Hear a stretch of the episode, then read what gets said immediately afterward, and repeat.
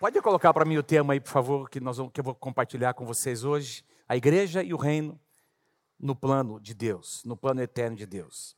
Queridos, hoje é, é um, um, dia muito especial para nós, talvez é, o dia mais especial, uh, mais importante da, da, nossa história, pelo menos da minha vida, não é?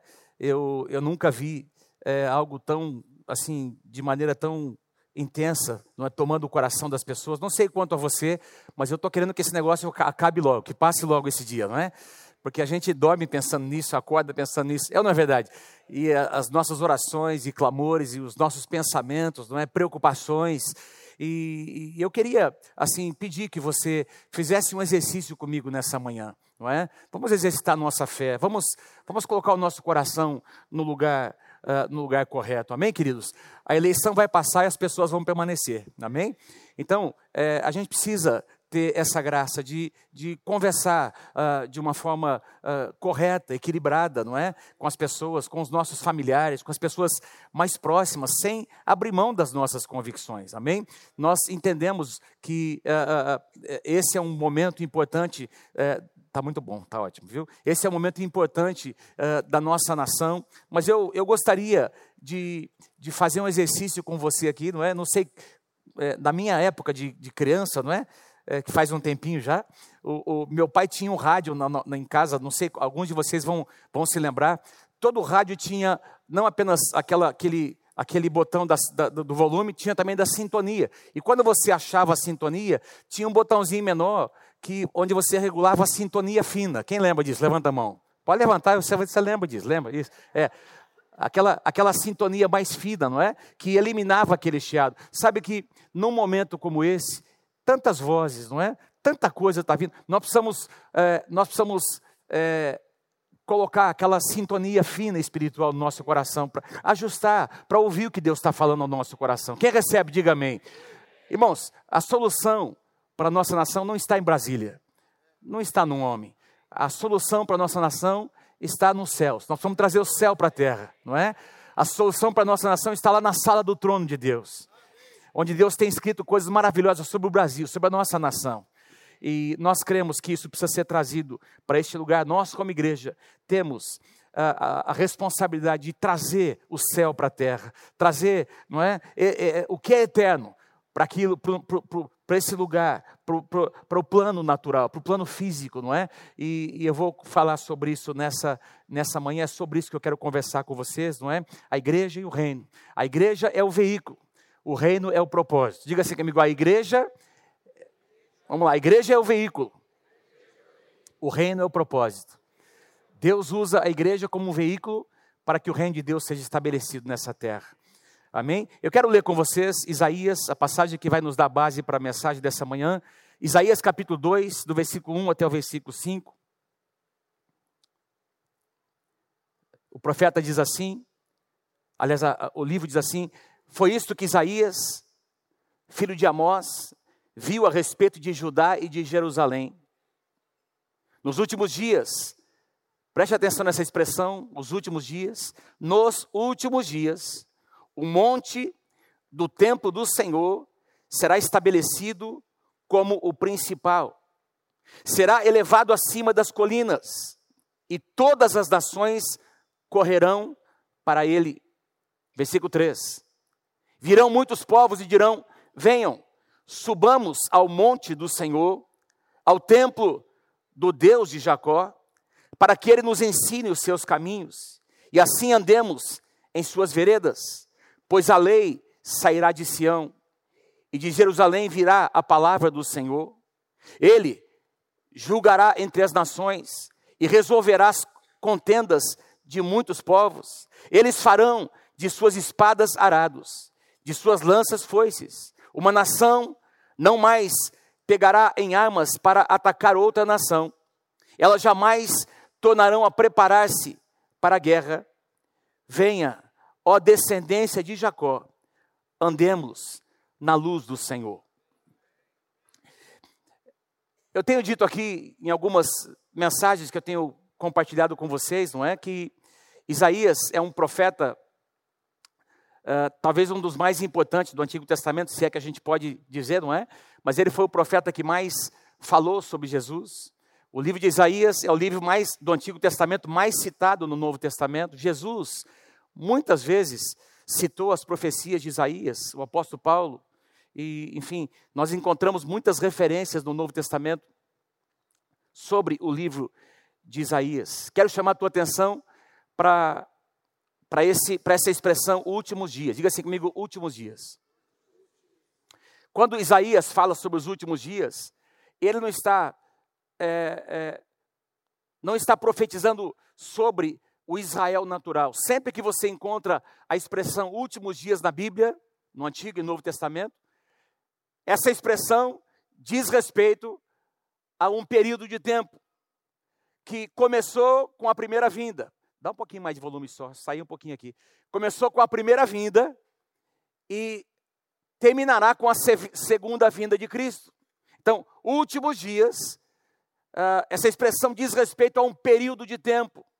Quando Jesus vem, quando Deus se manifesta em carne, ele morre na cruz do Calvário, ressuscita ao terceiro dia, começa no relógio de Deus o que a Bíblia chama de últimos dias. Então, nós estamos aí, mais de dois mil anos se passaram desde a primeira vinda do Senhor, e esses dois mil e tantos anos representam os últimos dias. Vocês estão comigo aí, gente? Amém?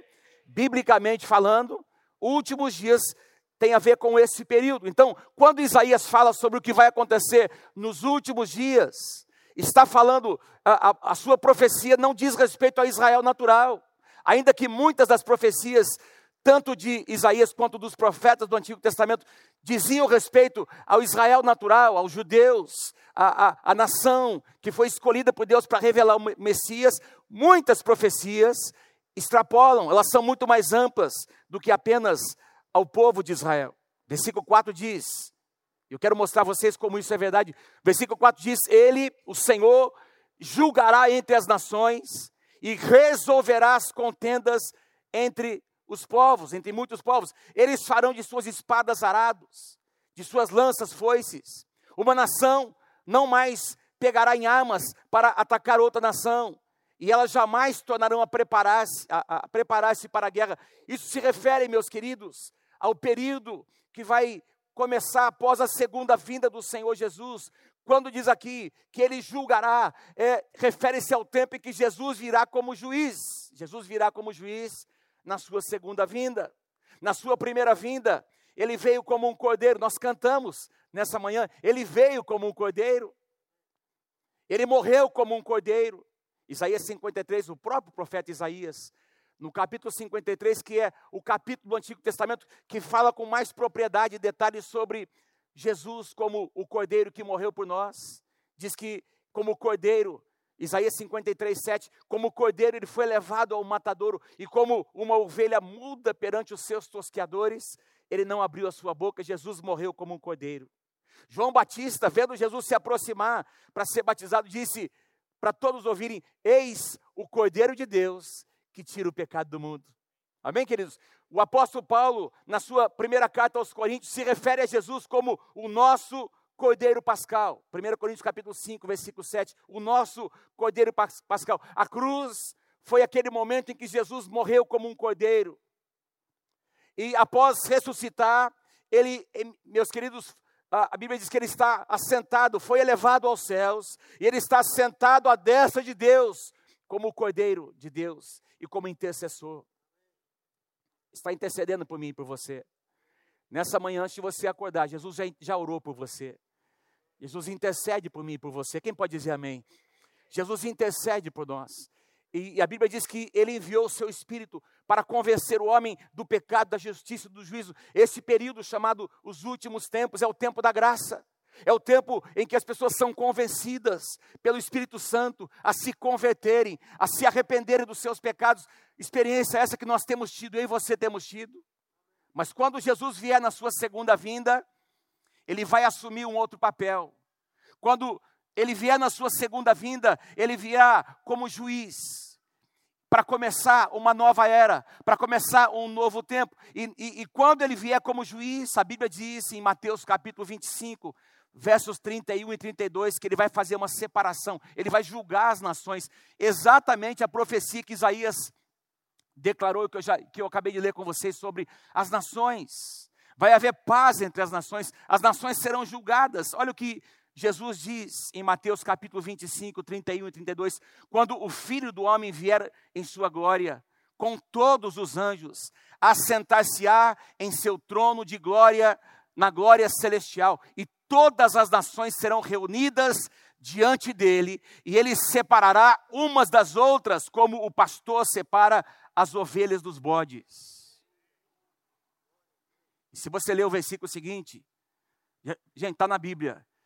Jesus disse: os bodes ficarão à sua esquerda e as ovelhas à sua direita.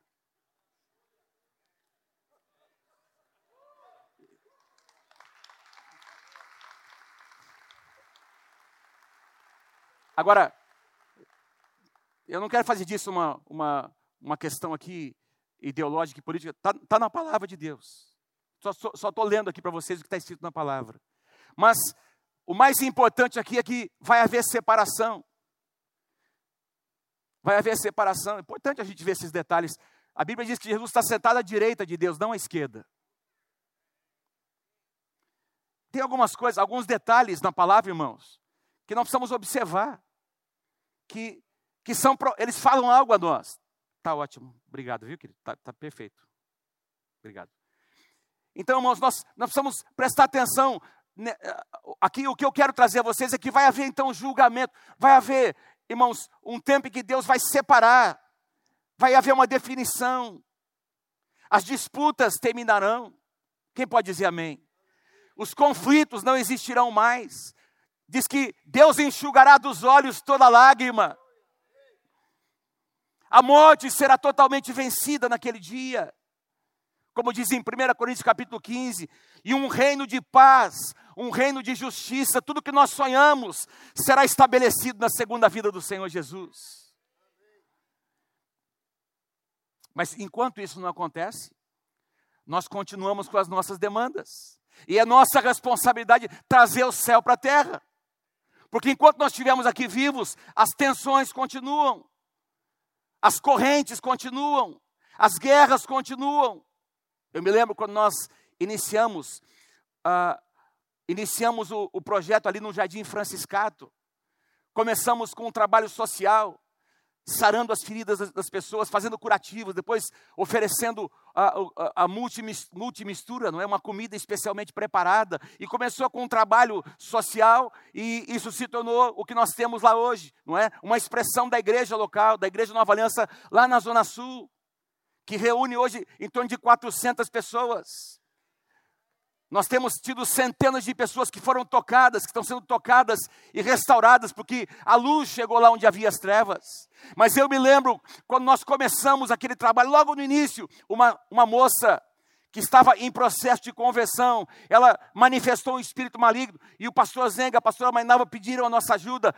Eles trouxeram aqui para a igreja, nós atendemos essa moça, e foram vários dias, num processo de libertação. Essa moça estava grávida, eu me lembro, aquele demônio lançando aquela moça na parede para matar aquela criança.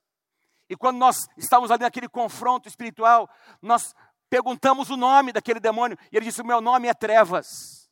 E eu estou aqui para dizer que vocês não vão entrar lá no Jardim Franciscato, porque o meu domínio está estabelecido ali. E nós dissemos naquele dia: Você está falando algo, mas a Bíblia diz que a, as portas do inferno não vão prevalecer contra a igreja. E nós dissemos, nós estamos aqui para dizer para você, demônio, não para a moça, era o demônio se manifestando, para você, demônio, que a luz é mais forte do que as trevas. E vocês vão ter que sair daquele lugar. Eu me lembro que logo depois nós uh, levamos, não sei quantos de vocês se lembram, nós fizemos uma carreata com os irmãos num domingo de manhã, convocamos a igreja e nós levamos, tinha lá uns 60, 70 automóveis, nós rodeamos todo aquele bairro e nós profetizamos que o império das trevas teria que recuar e recuou. E a igreja ocupou aquele lugar. A igreja ocupou aquele lugar. O que você quer dizer com isso, pastor? Eu, quero dizer a vocês que nós estamos em lutas. Um dia as lutas cessarão, mas hoje nós estamos em batalhas, quer nós reconheçamos ou não, nós estamos em guerra, em guerra espiritual, não é contra as pessoas. Apesar de que Satanás usa as pessoas. A nossa luta não é contra as pessoas. Então nós precisamos sempre ajustar a nossa sintonia aqui fina. A nossa luta é espiritual. E, e fazer o que o apóstolo Paulo nos ensina a fazer numa das suas cartas, a orar, Senhor, que caia, que caia a cegueira espiritual dessa pessoa, para que ela consiga enxergar a tua luz, meu Deus, porque ela está cega, as trevas cegaram. Irmãos, o apóstolo Paulo diz em Colossenses capítulo 1, ele escreve aos Colossenses, versículos 13 e 14. Vocês estão me ouvindo bem aí? Primeiro, aliás, Colossenses capítulo 1, versículos 13 e 14. Paulo diz assim: Ele nos libertou do império das trevas e nos transportou para o reino do Filho do seu amor, no qual nós temos a redenção e a remissão dos nossos pecados. Então, Paulo fala aqui sobre dois lados. De um lado tem o império das trevas, do outro lado tem o reino da luz. Interessante que a Bíblia não chama a luz de império das, da luz, mas de reino da luz, porque é um rei que governa com justiça, com amor. A, a palavra império diz respeito a, uma, a, um, a um senhor que é tirano. Todos os impérios na história da humanidade tiveram líderes que foram tiranos. Eles foram maus. Amém, queridos? E assim era. Quando eu e você estávamos presos no império das trevas, nós éramos dominados pelas, dominados pelas trevas e por um rei tirano. Mas nós fomos o que? Transportados para o reino da luz. Interessante que ele diz: para o reino do filho do seu amor. Até para passar desse lado para cá, do, do império das trevas para o reino da luz. Deus foi gentil. Você e eu recebemos um convite, nós fizemos uma escolha, nós não fomos obrigados a fazer essa escolha, nós exercemos o nosso livre-arbítrio. Todo aquele que invocar o nome do Senhor será salvo. E assim nós fizemos. Quem pode dizer amém? Quem louva a Deus? Quem pode dar um aplauso a esse Deus maravilhoso? Mas esses versículos nos mostram que existem dois lados. Irmãos, não existe uma terceira via. Não tem três lados, tem só dois lados: as trevas e a luz, a mentira e a verdade, o, o mal e o bem, amém, queridos? Só tem dois lados, não, não existe um meio termo, irmãos. E Deus levantou a igreja para que a igreja seja o veículo para trazer o reino, os valores do reino. Olha, vamos voltar lá para Isaías capítulo 2, versículo 2. Nos últimos dias, ou seja, exatamente nesse tempo que nós estamos vivendo, nos últimos dias, o monte do templo do Senhor será estabelecido como principal, será elevado acima das colinas, e todas as nações correrão para ele. Deixa eu falar um pouquinho sobre esse monte, porque aqui Isaías usa a figura do monte Moriá que ficava numa cadeia de montanhas, chamada como Monte Sião. Era uma cadeia de montanhas onde a cidade de Jerusalém até hoje está lá. Quem foi para lá sabe, nós já fomos três vezes, estamos indo a quarta vez na, uh, no próximo ano, mês de abril. Se você tem interesse, converse conosco, com a Adriana. Lá, então, quando a gente sobe, quando você sobe para Jerusalém, você sobe uma colina, uma, uma cadeia de montanhas, e chega naquele monte que é exatamente o Monte Moriá. Que monte é esse, irmãos? O mesmo monte onde Abraão trouxe Isaac para ser oferecido a Deus e que Deus disse: Não, agora eu sei, Moisés, agora eu sei, Abraão, que o seu coração me ama acima de qualquer coisa. E aí Deus provê um cordeiro, Deus provê ali um carneiro, um cordeiro, aliás, para que uh, uh, Abraão pudesse sacrificar. E, e, Deus se revela a Abraão como Jeová Jireh, o Deus que provê todas as nossas necessidades exatamente nesse monte.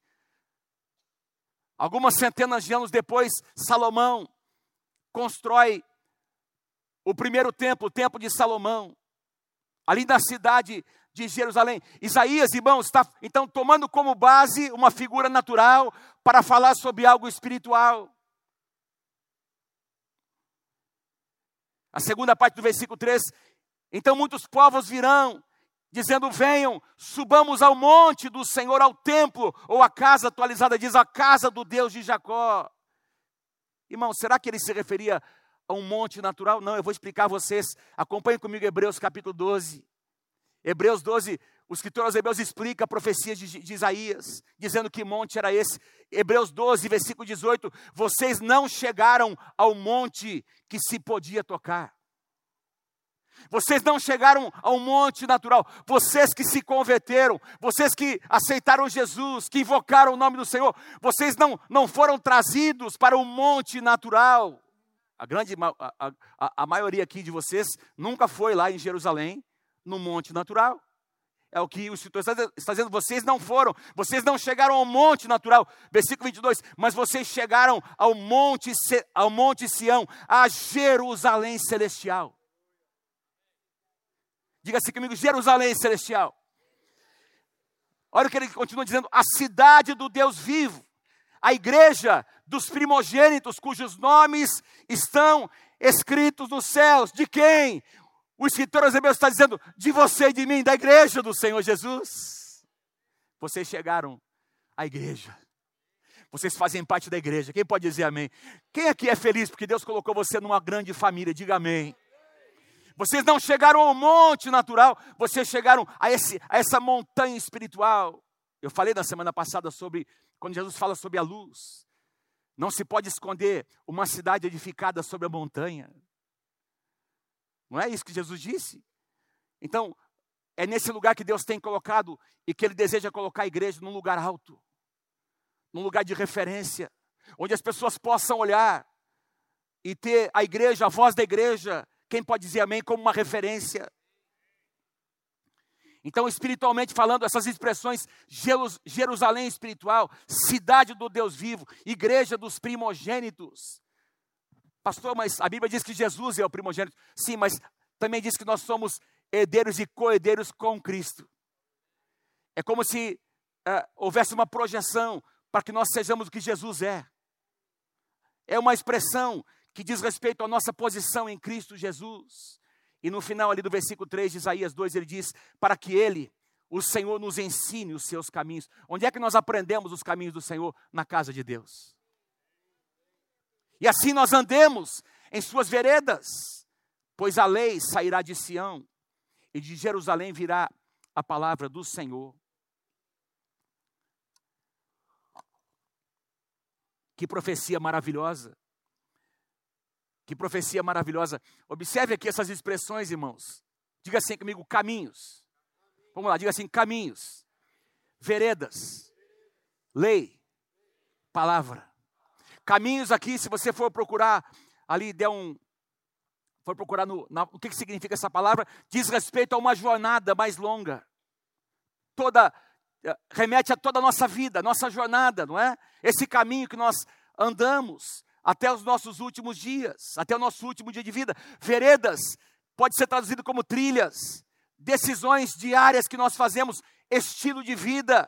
Quem aqui crê que o nosso Deus, ele está, ele ordena não apenas todo o nosso caminho, mas o nosso estilo de vida no dia a dia. Quem pode dizer amém? Todos os dias. Lei, a lei aqui fala da palavra escrita, e a palavra diz que a lei sairá de Sião, dessa montanha, e de Jerusalém, que é uma figura da igreja, virá a palavra. Palavra aqui, a palavra proclamada, a palavra profética que sai da boca da igreja, dos seus profetas. Tudo isso aponta, meus queridos, para o papel da igreja em relação às nações nesses últimos dias. Apontar o caminho, mostrar o padrão bíblico, pregar as boas novas. Por isso nós precisamos entender, não é? Que a igreja e o reino estão juntos. São conceitos importantes. Aliás, se você procurar, você vai encontrar no Novo Testamento expressões como o reino de Deus e o reino dos céus. Diz respeito à mesma coisa. São sinônimos. São sinônimos. Eu não coloquei aqui, não é? Eu não falei no começo, mas deixa eu mencionar aqui. A palavra reino é citada, referindo-se ao reino de Deus, é citada 160 vezes no Novo Testamento. Jesus falou muitas vezes sobre o reino. Sabe que Jesus falou apenas duas vezes sobre a igreja? Jesus citou o nome igreja apenas duas vezes, em Mateus 16 e Mateus 18, quando ele fala sobre a igreja no sentido global e a, e a igreja local com seus presbíteros para tratar de questões locais. Jesus falou sobre, duas vezes sobre sobre a igreja, mas falou muitas e muitas vezes sobre o reino. A palavra igreja aparece 115 vezes. E quando Jesus fala sobre uma igreja local, fala sobre uma igreja que tem CEP. CEP, né? CEP, não é? Tem rua, tem endereço. Você faz parte de uma igreja local. Quando você não, não basta apenas fazermos parte da igreja global, nós precisamos estar ligados, não é plantados na casa do Senhor. Quem pode dizer amém? Agora Jesus pediu aos seus discípulos que eles orassem. Interessante, sobre a igreja, Jesus disse: orem para que Deus levante mais trabalhadores para fazer a colheita. Mas sobre o reino, Jesus disse: orem para que o reino seja estabelecido na terra. Interessante. Mateus capítulo 6, versículo 10. Jesus ensinando os seus discípulos a orar. O que, é que ele disse? Orem assim: venha o teu reino dos céus, dessa montanha, Amém, amados? Desse lugar alto, venha o teu reino, seja feita a tua vontade, assim na terra como ela já é feita nos céus. Irmãos, eu creio de todo o meu coração. Sabe o que, que, que, o que é que isso significa? Lá no céu, Deus já tem uma vontade estabelecida sobre o Brasil. Deus tem algo escrito sobre o Brasil. O que nós vamos fazer como igreja é trazer essa vontade para a terra. Nós fazemos isso orando e com as escolhas que nós fazemos. Com as escolhas que nós fazemos. Jesus, ele teve três papéis no seu ministério, não é? Profeta, sacerdote e rei. E se nós estamos falando sobre o reino, Jesus, ele é o rei dos reis, o senhor dos senhores, amém? Mas ele foi também profeta. Como profeta, Jesus foi aquele que ah, foi a palavra de Deus viva. Ele foi a boca de Deus na terra. Como sacerdote, ele conduziu as pessoas até a presença de Deus, abrindo um novo e vivo caminho. Mas como rei, ele deseja governar nos nossos corações. Ele deseja estender o seu reino sobre a terra. Quem crê, diga amém. A justiça de Deus vindo sobre a terra. Tudo que Deus é vindo sobre a terra. Como é que isso vai acontecer, irmãos? Por meio da igreja. Por meio de mim, de você. Quem, quem pode dizer amém? Eu queria avançar para o final dessa mensagem, colocando aqui para vocês quatro, uh, quatro verdades sobre esse reino, o reino de Deus. Quatro verdades importantes que eu quero deixar aqui com vocês. A primeira delas, o reino de Deus não é deste mundo. É o que a palavra de Deus diz. João capítulo 18, versículo 36, foi o próprio Jesus que quem declarou isso, o reino Aliás, ele disse: O meu reino não é deste mundo. Se fosse, os meus servos lutariam para impedir que os judeus me prendessem. Mas agora eu digo a vocês: o meu reino não é daqui dessa terra, não é deste mundo. Tem algo importante aqui, irmãos. Jesus está mais uma vez nos dizendo, ele está falando sobre princípios espirituais, sobre verdades, sobre valores que não são da terra. Não existe nessa terra, não existe algo que os homens possam propor, homens que não temem a Deus, não existe o que eles possam propor que vai trazer solução para a terra, irmãos. Soluções humanistas, ideologias que nasceram no coração uh, de homens que querem resolver um problema espiritual com soluções naturais. A solução está em Deus. Quem pode dizer amém? Então trata-se de um reino espiritual que tem que ser trazido. Deixa eu colocar aqui para vocês algo importante. Tem um conceito um pouco assim, é, é, é, que a gente precisa colocar no lugar certo sobre a soberania de Deus. Ah, pastor, eu creio que seja quem for que for eleito, vai ser eleito por causa da soberania de Deus. Não é bem assim. Eu posso te mostrar na palavra. A Bíblia diz que, em certa ocasião, os filhos de Israel, a nação de Israel, numa época em que Israel era governada pelo próprio Deus, lembra disso? Deus usava seus juízes, Deus usava seus profetas para trazer a direção. Então o governo da nação era um governo teocrático, Deus governava.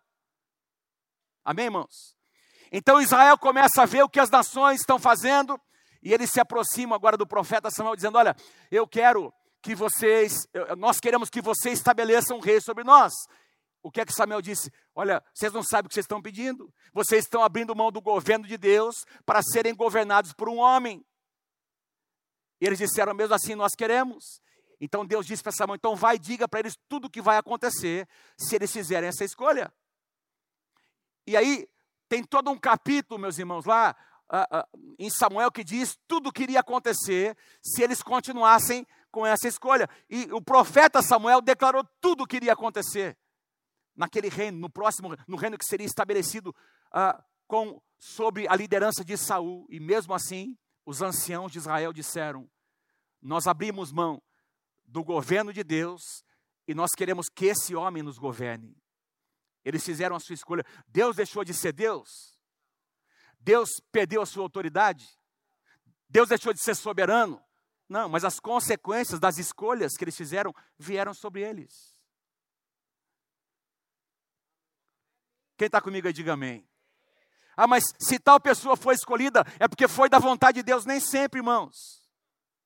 Deus nunca vai abandonar o seu povo. Deus, aliás, no Antigo Testamento, Deus usava situações adversas e até a, alguns dominadores, outros reis que vinham e dominavam Israel para tratar com Israel, com a dureza do seu coração. Deus nunca abandonou o seu povo, mas o seu povo muitas vezes abandonou Deus.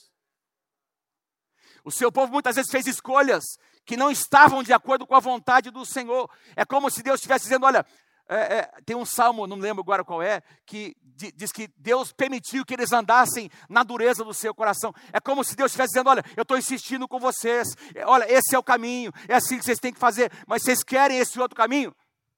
Aí Deus dá um passo atrás e diz: Então façam o que vocês querem. Agora, da misericórdia de Deus, Ele sempre permite que nós tenhamos uma segunda chance. O nosso Deus é um Deus de recomeços, quem pode dizer amém? Mas falando-se desse contexto que nós estamos vivendo, irmãos, nós temos visitado alguns países, alguns podiam dizer, pastor, mas por que, que Deus está permitindo isso acontecer em algumas nações? Eles fizeram escolhas. Deus não abandonou essas nações. Nós estivemos em Cuba pregando, irmãos. Nós tem um avivamento acontecendo em Cuba. A igreja está se multiplicando, mas existe um jugo que está sobre aquela nação, porque uma escolha foi feita lá no passado. E eu falo isso para você com, com muito temor do meu coração, com muito respeito no meu coração. Deus abandonou o seu povo, Deus nunca vai abandonar o seu povo. Deus está usando essa situação adversa, está usando para tratar com aquela nação. Mas se nós podemos fazer uma escolha que vai nos permitir sofrer menos, é uma questão de inteligência. Inteligência.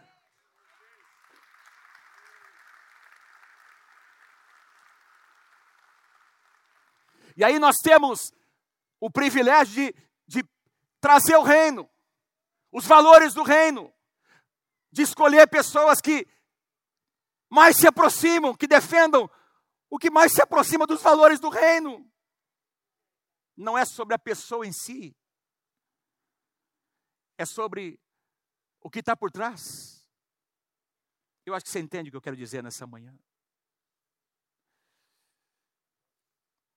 Se as pessoas justas e tementes a Deus não ocuparem os seus lugares chaves na sociedade, outros que não temem a Deus vão ocupar. Outros que têm que têm que propõem soluções naturais. Não existe cura para uma nação como resultado de soluções naturais. A cura está aos pés do Senhor Jesus. A cura está no arrependimento, irmãos. Quando uma nação se arrepende dos seus pecados, Deus vem e cura. Quem pode dizer amém? E Deus deseja usar você e eu. Você, diga para alguém ao seu lado, Deus quer usar você. Você é um agente do reino de Deus. Em segundo lugar, o reino de Deus, parece óbvio, né? Ele não é deste mundo, número um. O reino de Deus é um reino espiritual. Lucas capítulo 17, verso 21. Jesus é questionado.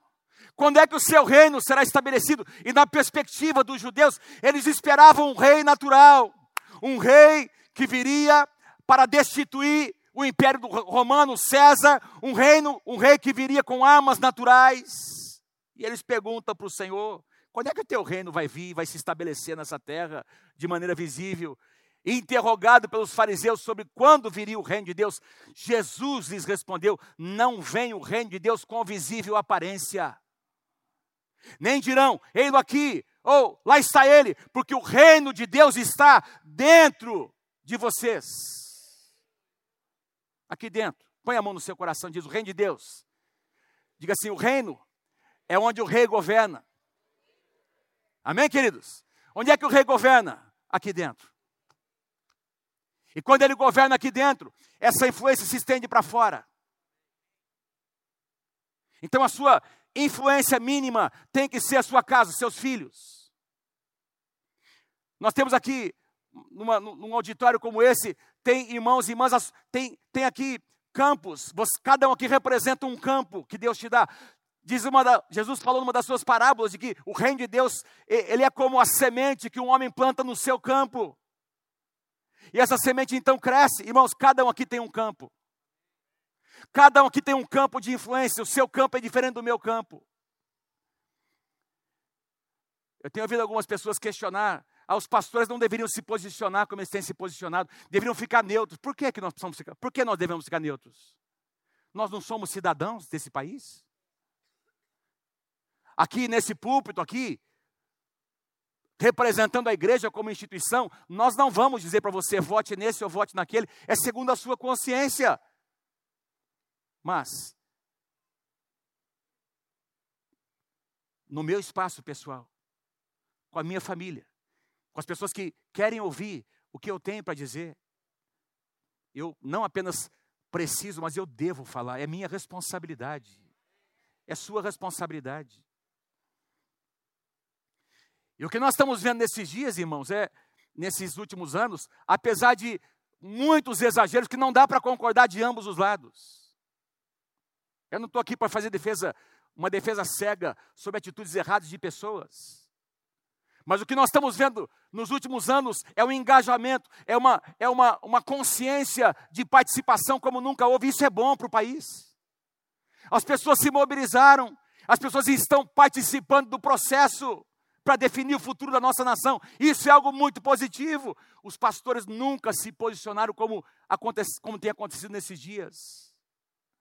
E quando você vê um pastor colocando ali a sua opinião pessoal, no seu espaço pessoal, você observa ali a, a quantidade de pessoas que entram para criticar. Opa! A quantidade de pessoas que vêm ali para tecer. Obrigado, tudo certo. Para tecer críticas e até palavrões, palavras de baixo calão, como se aquele homem de Deus não pudesse se manifestar. O diabo tentando calar a voz dos profetas do Senhor, mas ele não vai conseguir fazer isso. O reino de Deus é um reino espiritual. E homens e mulheres de Deus discernem isso. E trazem a realidade espiritual para a terra. Faz assim comigo, faz comigo, assim, levanta a sua mão, diga assim: homens e mulheres espirituais trazem a realidade espiritual para a terra. Vem o teu reino. Seja feita a tua vontade, assim na terra, como ela já está sendo feita nos céus. Amém. Aleluia.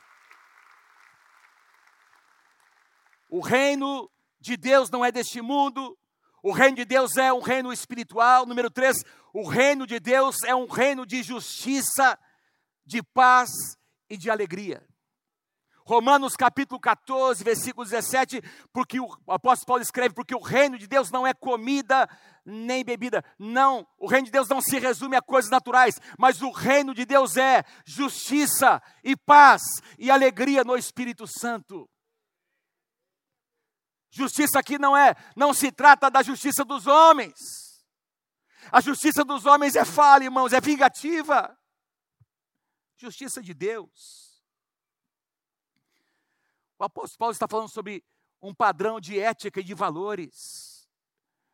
Você ser um homem justo, uma mulher justa no seu trabalho, uma pessoa honesta, uma pessoa que fala a verdade, uma pessoa que não abre mão dos seus princípios, todo mundo está indo numa direção, você não vai na direção de todo mundo só porque todo mundo vai para lá, você vai, você anda num caminho que Deus colocou diante de você, segundo a palavra de Deus, pague o preço, seja pago o preço que for. Se for até para perder a sua posição, você vai perder, mas você vai manter os, manter os seus padrões éticos. Você vai andar como um homem justo. Lembra de José? Meu irmão, José estava prosperando na casa de Potifar.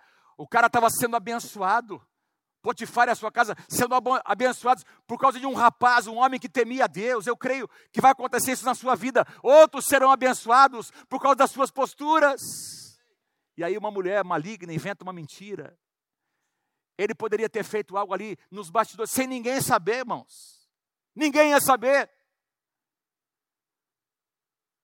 Só Deus o diabo, os anjos e todos os demônios do inferno. Mas José fez uma escolha. José fez uma escolha e ele pagou, ele perdeu a sua posição, perdeu o seu emprego, foi lançado lá num lugar terrível, lá numa, numa, numa prisão terrível, porque ele não abriu mão da, de ser um homem justo, ético, ele não abriu mão dos seus valores. E no tempo de Deus, Deus o levantou. No tempo de Deus, ele usou todas essas situações adversas para levantá-lo como a segunda pessoa de maior influência no maior reino daquela época, irmãos. O segundo, lá no Egito, de maior poder e autoridade depois de Faraó. Deus levanta quem ele quer no tempo que ele quer. Se você mantiver o seu coração no lugar certo, Deus vai te levantar. A honra vai chegar no tempo de Deus. Quem recebe, diga amém em nome de Jesus. Também é o reino de paz. Jesus disse, certa ocasião, aos seus discípulos: A minha paz eu entrego a vocês. Não é a paz que o mundo oferece, é a minha paz. É impressionante como pessoas que conhecem o Senhor passam pelo vale da sombra e da morte, mas a paz está lá dentro do seu coração. Ainda que eu ande pelo vale da sombra da morte, não temerei mal algum, porque tu estás comigo. Existe uma paz indescritível para as pessoas que caminham com Deus, que têm Jesus no seu coração. Alegria, alegria. Me lembro de uma ocasião, acho que eu já contei aqui, a Mônica tinha pedido passado por um aborto, eu estava ali no meu coração, tava, eu trabalhava como engenheiro ainda, indo da empresa onde eu trabalhava lá para uma outra empresa onde a gente tinha um trabalho, e eu estava ouvindo ali aquela palavra profética que a gente iria ministrar alegria na casa do Senhor, e eu comecei, a, eu parei o carro, comecei a chorar e falei, Senhor, como é que a gente vai é, é, tra transmitir alegria para as pessoas se, se a razão da nossa alegria foi tirada? E aí eu, eu ouvi Deus dizendo para mim, razão da alegria de vocês? Eu vou ensinar você o que é viver com a minha alegria no seu coração.